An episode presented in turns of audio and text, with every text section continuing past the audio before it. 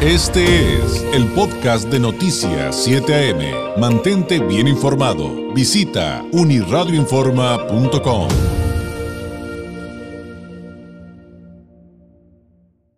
Le agradezco enormemente al presidente del Comité Ciudadano de Seguridad Pública Municipal de Tijuana, por supuesto, Edgardo Flores Campbell, experto en seguridad nacional e internacional, y así como en estrategias anticorrupción, nos acompañe aquí en el estudio esta mañana de lunes, esta mañana de arranque de semana. Presidente, bienvenido, muy buenos días. Hola, buenos días, David. Un gusto estar aquí y un gran saludo al auditorio. Pues mucho que platicar, pero el tema obligado en este momento aquí en Baja California, pues es cómo ves eh, pues toda esta situación con la renuncia de Ricardo Iván Carpio y pues lo que se viene con la definición de pues eh, más bien designación de, un nuevo fiscal estatal para, Baja California. Ah, pues mira, al respecto hemos platicado eh, los consejeros en el Comité Ciudadano de Seguridad Pública Municipal. Y hemos eh, también rebotado el tema con, el Consejo Estatal. Evidentemente es un asunto de especial observancia y de, y de, cierta preocupación. Y preocupación porque así como no nos explicaron por qué se dio cuando la quema de los vehículos aquí en Tijuana, a qué atendió, quién picó el botón, quién lo hizo, qué protocolos y experiencias quedaron al respecto por si vuelve a suceder. y observamos cierta falta de coordinación pues tampoco nos dicen por qué, por qué se fue el fiscal del Estado, si fue una renuncia voluntaria, si atiende alguna otra cuestión. Pero, pero independientemente de ello, lo que sí creemos es que es una buena coyuntura para que se replantee la señora gobernadora eh, el tema con mucha delicadeza, se tome su tiempo, no modifiquen la ley ajustando la fiscalía ni prostituyendo los cargos públicos para hacerlos como saco a la medida de los perfiles que mejor convengan o intereses o, atiendan agendas de otra naturaleza. Me parece que, que, se tome, yo sugeriría que se tome eh, eh, eh, con calma la designación. Yo creo que es, el, es uno de los cargos o responsabilidades públicas más trascendentes e importantes del Estado, uno de los retos más serios que tiene la señora gobernadora, porque es el tema lacerante socialmente. Si, bien no le corresponde la, la prevención, sí la investigación sobre la comisión de delitos. Entonces me parece que es una buena oportunidad para, para en combate a la opacidad, en fomento a la transparencia, implementar un proceso innovador que revolucione ideas y que deje precedentes de que realmente la fiscalía caiga en manos de alguien profesional, alguien que conozca el sistema acusatorio adversarial, que tenga noción sobre investigación, análisis, procesamiento de información, labores de inteligencia, es decir, el investigador del Estado, el que, el que debe resolver los delitos que se cometen desde el robo de vehículos, el homicidio y otros eh, serios que padecemos en, en, el clima de inseguridad, que, hay que hacer una precisión, hay tendencia a la baja, al menos del delito de homicidios este, dolosos, en un, por lo menos en un 7%, pero la percepción sigue siendo otra. Entonces, eh, a mi parecer, hay ausencia de coordinación real para, digo, me, voy derecho en, las, en, las, en, la pregunta. Sí, claro, para, para, tratar de que sea lo más eh, sustantivo o enriquecedora esta, esta plática, David, pero decirte es un tema sensible para nosotros, este, yo creo que para todos los baja californianos, más importante de lo que pareciera, y, a mí me gustaría si hiciera un proceso de, transparencia, no solo mandar una terna al Congreso donde dos simularán, uno será el, el predilecto o el escogido o el elegido, y yo espero que los diputados respondan a la altura, los congresistas locales, de, realmente este, que se presente una tesina, que se haga una especie de comparecencias, que se hagan también evaluaciones de control de, de confianza al fiscal, ¿no? Desde el polígrafo, el toxicológico, eh, el, de conocimientos, que participa en las barras de abogados y el propio Consejo Estatal de Seguridad, pues si no está pintado, ¿no? Está para aportarle a los temas. y en la medida en que sean incluyentes, me parece que la gobernadora podrá sentar las bases y vestirse de que realmente atiende un orden democrático en su gestión, ¿no? Ahora, eh, tú como experto en seguridad, eh, ¿cómo podrías marcar una pauta respecto a los requisitos y experiencia, el perfil, pues, el perfil que debe tener quien llegue a ese cargo, más allá de lo jurídico, más allá de que la, ley dice que tal edad, que tantos años de experiencia, eh, en, el fondo, lo pondría yo así, eh, ¿Tú cómo verías que, debe de, con qué debe de cumplir una persona en su perfil para que llegue a un cargo de esa naturaleza? Que como bien dices es sumamente importante. Sí, es importante, pero pues mira, los, los ah, requisitos están previstos en la propia ley, ¿no? Independientemente de ello, yo creo que tiene que ser una persona de honestidad probada, que le preceda la experiencia, la capacidad técnica, jurídica, que no tenga componendas, acuerdos, arreglos y que no pertenezca a una camarilla o a un grupo de orden político. Ha, ha habido un, nos han quedado a deber eh, a los baja californianos. A ti te roban tu vehículo, David. Y yo me acuerdo desde la prepa todos nos han, nos volaban el estéreo y luego salieron esos estéreos de carita, ¿no? Y lo quitabas y te lo llevabas a, la escuela. O si no es que cargabas con el estéreo completo, ¿no? Pero todo el mundo tenemos un conocido, al menos en Tijuana, yo no tengo duda que en Mexicali es, similar, también viví allá algunos años. Eh, todos tenemos un conocido que le han robado el carro, ¿no? tú ya sabes que vas a ir al Ministerio Público a echarte cuatro o cinco horas, ¿no? o sea, en muchas ocasiones a sobrevictimizarte.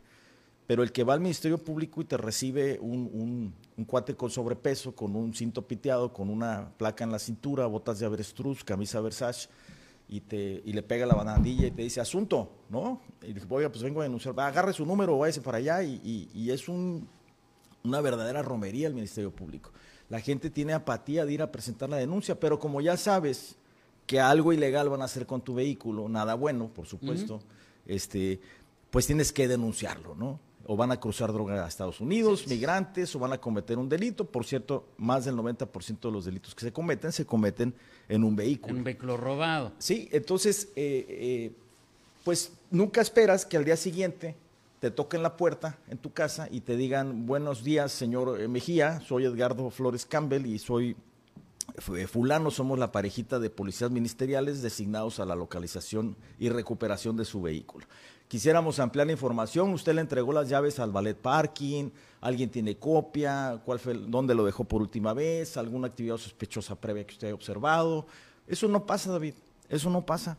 Y esos son los grandes niveles de impunidad que tenemos. Y sabes qué es lo peor, que, lo mismo sucede con el secuestro, con la violación, porque la hija se me perdió, no la encuentro, entonces agarre su número, espérese.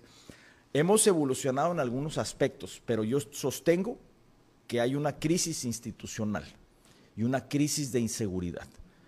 Y nos han quedado de ver administraciones al respecto, en los tres órdenes de gobierno. Están rebasadas las capacidades institucionales en materia de seguridad y procuración de justicia. ¿no? Y, es un asunto que evidentemente en este momento lo estamos aterrizando a Baja California por lo que pasó con el fiscal, pero que estamos viviendo también, presidente, a nivel nacional. Hoy, pues, eh, los noticieros de todo el país y de muchas partes del mundo están dando cuenta de situaciones terribles eh, que se vieron el fin de semana en Veracruz, en Guanajuato. La desaparición de los cinco chavos en Jalisco es atroz. Exactamente. Ya tenemos más o menos idea de qué va a suceder, ¿no? Es, y, cómo van a aparecer, ¿no? En eso estaba pensando, va, va en este caminito que tú nos acabas de narrar.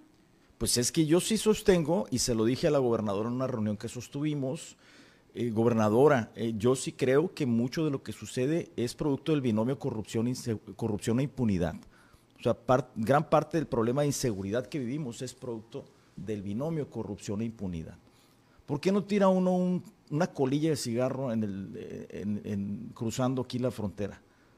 Pues porque te van a multar, porque basura trae basura, no hay basura en el piso, no ves basura, hasta, hasta te la guardas, ¿no? Es decir, hay una serie de incongruencias también con las que vivimos, ¿no? Desde chiquitos nos decían, ponte el cinturón porque vamos a cruzar la frontera. Pero como acá no nos multaban porque no traíamos el cinturón, es decir, los espacios de, impunidad generan este tipo de comportamientos. Y ese es un terreno fértil para la delincuencia. Y es a nivel nacional, lo has dicho bien, de Tijuana a Chiapas. Y, ahí veo, y ahí veo dos, cosas que, bueno, ya, ya, las mencionaste de alguna manera, pero, pero finalmente destacan y que son eh, la impunidad y yo me atrevería a agregar la cifra negra. Hace ratito estábamos platicando de que hablaban, bueno, que la que la, que la violencia intrafamiliar bajó 12%, eh, pero, sigue, pero sigue siendo la razón número uno de las llamadas de emergencia al 911. Y por otro lado, presidente, pues este dato que también me parece bien interesante, que decía, eh, el robo transeúnte eh, tuvo 1.576 denuncias de enero a junio de 2023, solamente en lo que se refiere a Tijuana, pero yo me preguntaba, pues son los que fueron víctimas de robo transeúnte y que denunciaron. Así es. Pero ¿cuántos sufrieron un crimen de esta naturaleza, o peor, o terrible, que si a mí me va a tocar, pues prefiero un asalto a transunte que me toque otra de las cosas terribles de las que estamos hablando. Eh, pero cuántos, por lo que sea, y ya sé, ya sé que esté mal, que deberían ir a renunciar, que deberían ir a denunciar y que eso es lo que todos deberíamos de hacer para, para no abonar a que la autoridad nos diga, mira, no está pasando nada, ya bajamos. Pero la cifra negra sigue siendo un tema que está inevitablemente. Sí, mira, uno, uno, de los aspectos, por ejemplo, eh, yo le hablé al fiscal eh, saliente, ¿no? Y le digo, este, la señora Edna Jaime de México Evalúa nos pide apoyemos un estudio de investigación que están haciendo sobre cobro de piso y extorsión. Y me pide, como yo soy de Baja California, es una gran organización civil como centro de estudio, eh, y pues, me pide que haga la gestión. Entonces, yo quisiera pedirte, fiscal, si, si pudiera recibirlos para hacer eh, ese estudio. Me dijo que sí, eventualmente se acordaron la fecha. Eh, previo a ello, pues no me volvió a contestar, ¿no? Entonces, cuando hablo con los, con los, investigadores de México Evalúa, me dicen, no, pues muy preocupados porque logramos por otras vías, por fin, contactar a gente de la Fiscalía. ¿Y qué pasó? Pues no es prioridad del Estado en virtud de que como no hay denuncias, pues no se asume la extorsión y el cobro de piso como un problema. Entonces, este, no hay capacidad anticipativa para el desarrollo de políticas públicas que puedan contener eh, el cobro de piso o extorsión. Emitieron su, estudio, lo presentaron eh, y al final lo preocupante es lo que dices.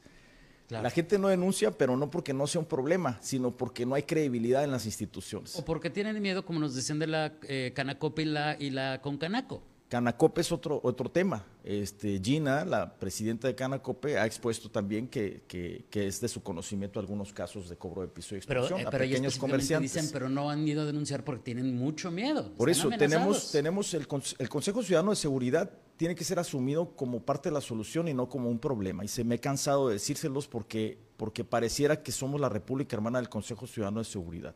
Hemos solicitado transitar a una mesa técnica para poder incidir en el desarrollo de políticas públicas para ayudar en los temas de seguridad desde la perspectiva ciudadana y la experiencia que algunos les preceden y pueden ponerse al servicio con aportaciones humildes, pero, pero pareciera que, que, hay una negación de, involucrar realmente a la ciudadanía, ¿no? Y lo mismo sucede o llegó a suceder todavía a principios de año con el Consejo Estatal. En el caso, en el caso eh, eh, concreto, yo, yo, yo, yo, yo te diría que, que que ese delito existe, ese delito existe, hay un estudio al respecto. La gente no denuncia por falta de credibilidad. Entonces tenemos que buscar la forma de replantear la forma de atender a la ciudadanía y de, y de, y de confrontar la comisión de delitos, pero sobre todo recuperar la confianza. Yo creo que hay un problema de comunicación. Debe haber cosas buenas, pero no se están transmitiendo adecuadamente y se tiene que dejar de, de ver todo bajo el cristal electoral.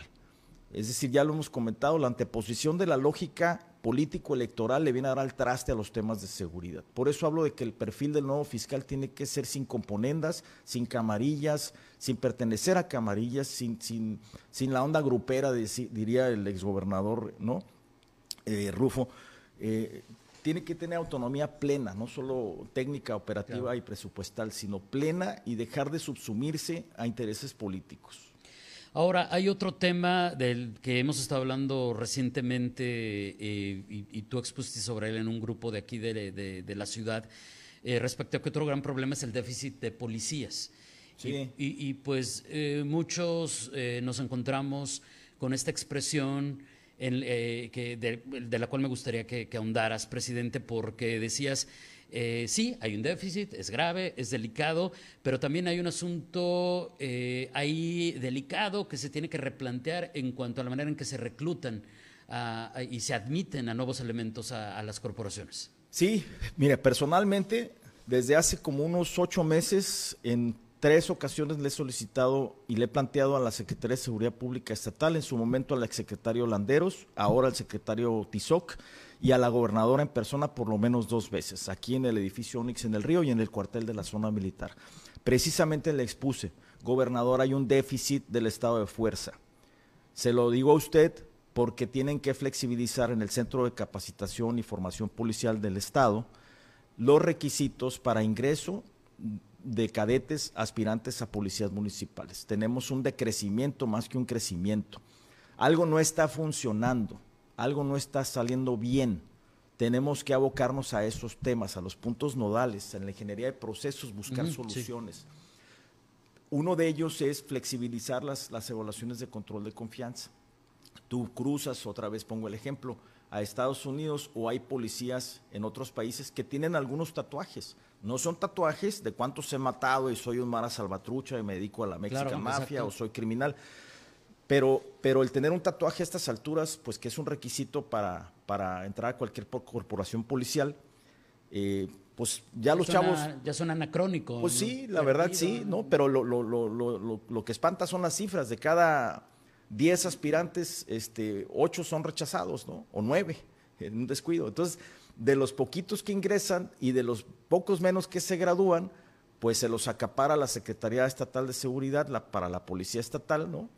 y, y ahí le manda a los municipios dos o tres elementos, cinco si le fue bien, ¿no? Cuando el déficit está en... El déficit oscila, tenemos aproximadamente en Tijuana, eh, a los ciudadanos nos vigila un estado de fuerza aproximadamente de dos mil elementos, cuando de acuerdo a la, a la fórmula de habitante por policía, deberían de ser entre siete mil y nueve mil policías, ¿no? O sea, estamos no cortísimos, sino lo que le sigue. Sí, y hay, hay muchos temas también que hay que considerar. Por ejemplo, en la próxima sesión ordinaria mensual del Consejo del Comité Ciudadano de Seguridad tenemos eh, como invitado al delegado de Migración.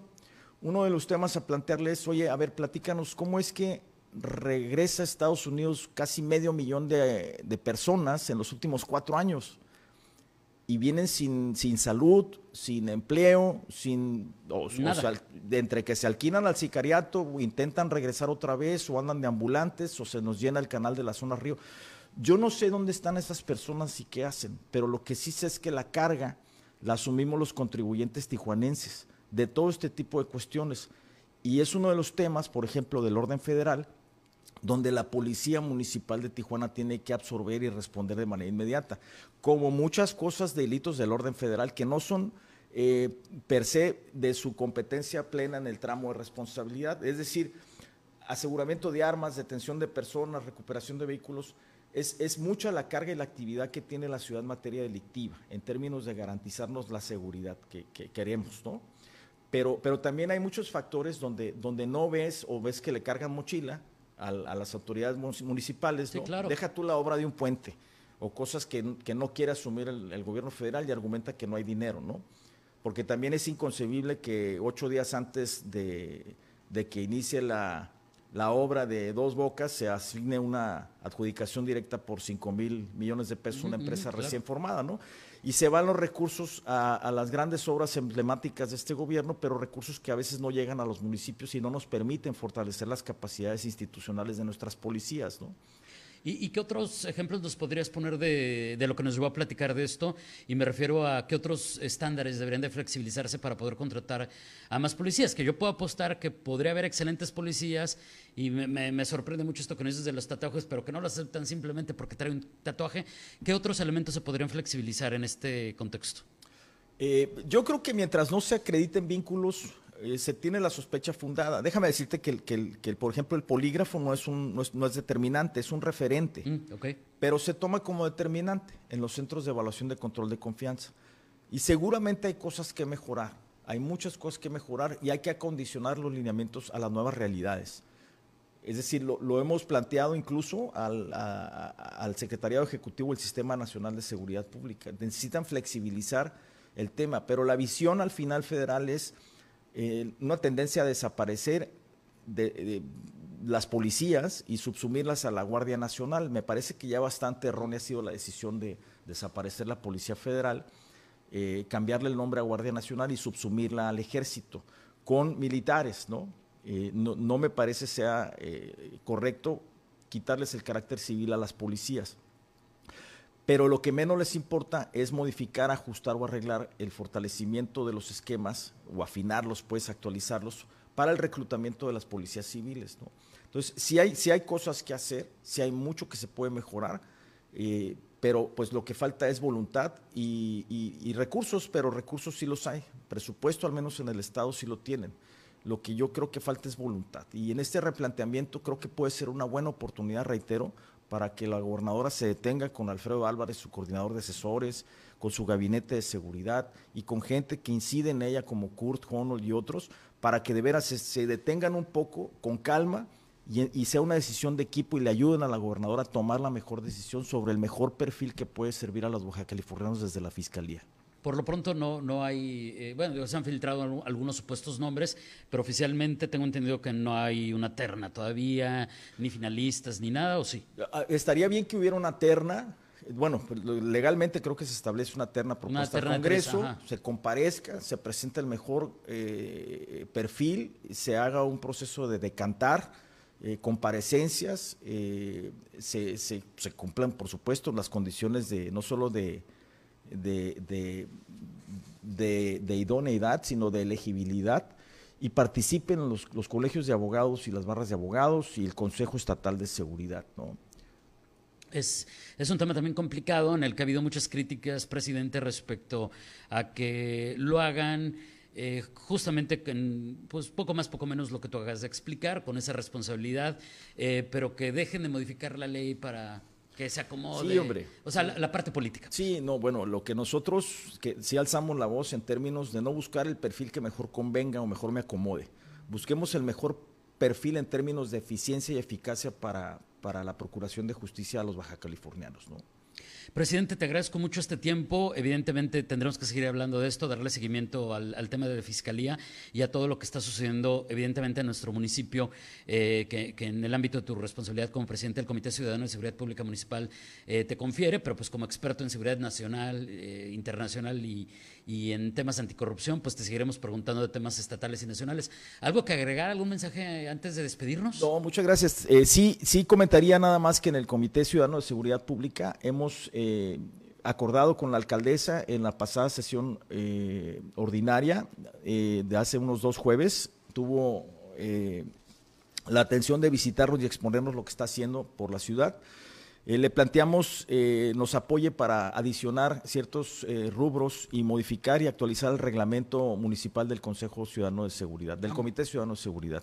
y para ello, con el regidor Cañada, del presidente de la Comisión de Seguridad Pública del municipio en el Cabildo, pues habrá un foro, un foro de aportación, de consulta, eh, donde podrán los tijuanenses aportar sus mejores ideas y, para fortalecer y robustecer esta instancia ciudadana. Me parece que son nichos que no se deben de descuidar y deben de ser realmente eh, como instancias de rendición de cuentas, de contrapesos, de evaluación, de gestión y de aporte para las mejoras en materia de seguridad. ¿Hay, fecha ya para el foro o están organizando?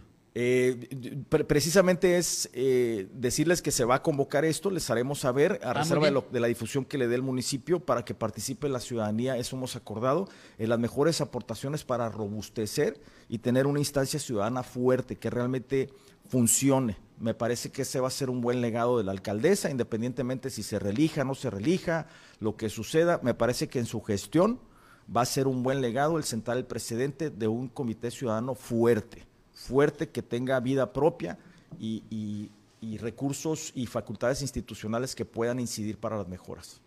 Presidente, te agradezco mucho la visita gracias, David, y por aquí al muy pronto de regreso. Gracias, gracias. Gracias. Es el presidente del Comité Ciudadano de Seguridad Pública Municipal aquí en Tijuana, Edgardo Flores Campbell.